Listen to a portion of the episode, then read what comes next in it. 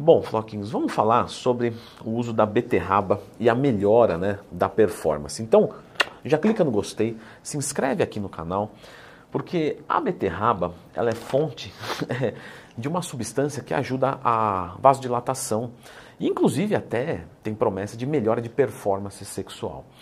Bom, pessoal, para performance sexual tem coisas melhores, tá? Então lembra de procurar dentro do Twin Mais Tema, que tem vídeo sobre isso aqui no canal. Bom, por que, que a beterraba melhora a performance do nosso treinamento? Porque ela é uma fonte de óxido nítrico, que é abreviado por NO, que é uma substância que promove o relaxamento dos vasos sanguíneos. E isso vai ajudar a passar mais nutriente, mais oxigênio, etc. Só que isso é a teoria. Inclusive, por exemplo, o relaxamento dos vasos diminui a pressão arterial.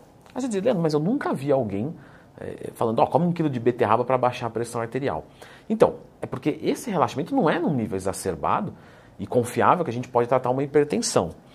Então a gente começa a entender que você fazer esse relaxamento né, e, e passar mais sangue ali é questionável. Porque é o seguinte, se eu restringir um pouco mais esse vaso, o sangue vai passar da mesma maneira. Ele vai passar com mais pressão, mas ele vai passar. Ou seja, relaxei. Eu vou levar mais nutriente para o lugar? Não, eu não vou. E esse é um ponto importante para a nossa análise, porque as pessoas usam a beterraba né, para aumentar o óxido nítrico para melhorar a performance no treino. Mas o que a gente sabe é que melhorar o óxido nítrico não influencia muito na performance do treino. Na verdade, é extremamente questionável pelos estudos. Então, ah, eu quero consumir e beleza, se melhorar, melhorou, mas não há uma garantia disso. Né? Eu trabalho com consultoria há mais de 10 anos. Tá? Já tive um monte de alunos. Esses alunos, inevitavelmente, vários já consumiram. E o que, que a gente observa na prática?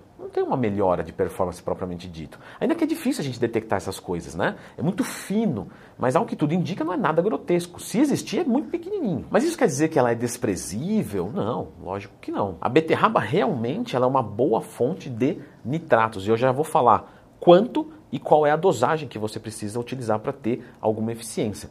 E esses nitratos realmente causam vasodilatação. Então, o efeito estético, ele é muito legal. Sem falar que ela é muito saudável, tem bastante antioxidante, tudo isso é sensacional. Beterraba é ótimo, isso aí a gente não, não tem dúvida. Eu até falei sobre ela no meu curso que ensina como montar uma dieta do zero, porque é um alimento que tem pouca caloria. Né? Em 100 gramas a gente tem mais ou menos 50 calorias. Então te permite comer um volume muito grande sem adicionar muita caloria, o que pode ser ótimo numa dieta de redução de gordura corporal. Só que o que acontece? Tem várias pessoas que fizeram a utilização da beterraba e fazem bons relatos de melhora de força de treino.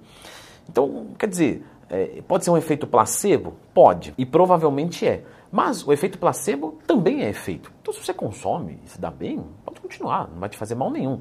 Apenas compute essas calorias na sua ingestão diária. Né? Não vai colocar uma beterrabona a mais e, e dane-se, porque aí às vezes você pode, uma dieta de superávit calórico, ganhar gordura, uma dieta de déficit, tirar o déficit calórico que come muita beterraba, e aí você não consegue secar. Então ela tem que estar computada na sua dieta. Agora, uma coisa que é fato, que muitas pessoas experimentam, é como você consegue levar mais fluxo sanguíneo para dentro do músculo, lembrando que não necessariamente vai te levar mais nutrientes, mas você pode sentir um pump maior.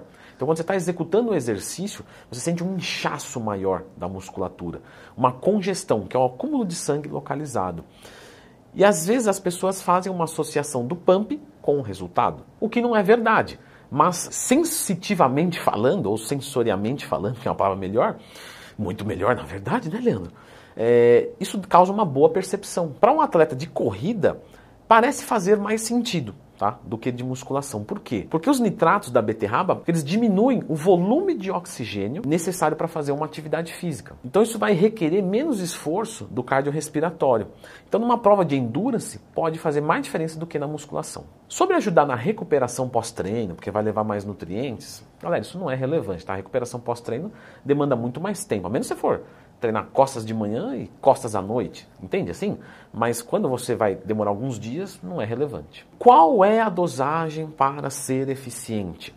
De 4 a 10 miligramas para cada quilo que você pesa né, de nitratos. Então, ah, peso 100 quilos, algo próximo de 400 a 1000 miligramas por dia. E em 100 gramas de beterraba, Leandrão, quanto que tem? mais ou menos, tá? Tem, tem legal, tá? Você achou que era bem pouquinho, né? De 100 a 150 miligramas de nitrato. Então, assim, imagina uma pessoa de 100 quilos, vamos pensar no, na dosagem topo, né, que já é para arregaçar. A pessoa teria que comer um quilo de beterraba por dia. Uma pessoa de 100 quilos, comer um quilo de beterraba por dia, ela consegue. O duro é ela conseguir isso e comer mais um monte de outras coisas e todos os dias. Mas, mas, existe a possibilidade. E a gente está falando da dosagem máxima para uma pessoa grande. Vamos pegar um outro caso, uma pessoa de 60 quilos que vai usar a dosagem mínima. Então ela vai usar 5 miligramas para cada quilo que ela pesa, 300 miligramas. Então ela vai consumir 300 gramas de beterraba. Opa, me parece mais plausível. 150 no almoço, 150 na janta ali com arroz, feijão e carne e tá, beleza. E precisa ser necessariamente no pré-treino? Não, tá? Você pode espalhar isso durante o seu dia porque isso vai empilhar no seu organismo. Um efeito agudo, algumas pessoas relatam, melhora? Mas é muito complicado, né, gente? Porque pode ser que seja efeito psicológico. Tem gente que bate, né? A beterraba faz um suco e toma, meu, maravilha.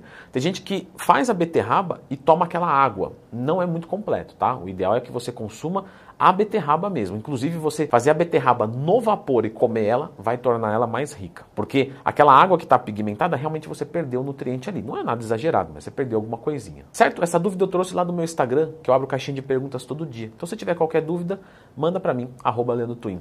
Eu vou falar agora aqui nesse vídeo um pouquinho mais sobre esse assunto de vascularização, vasodilatação, né? Dá uma conferida aqui.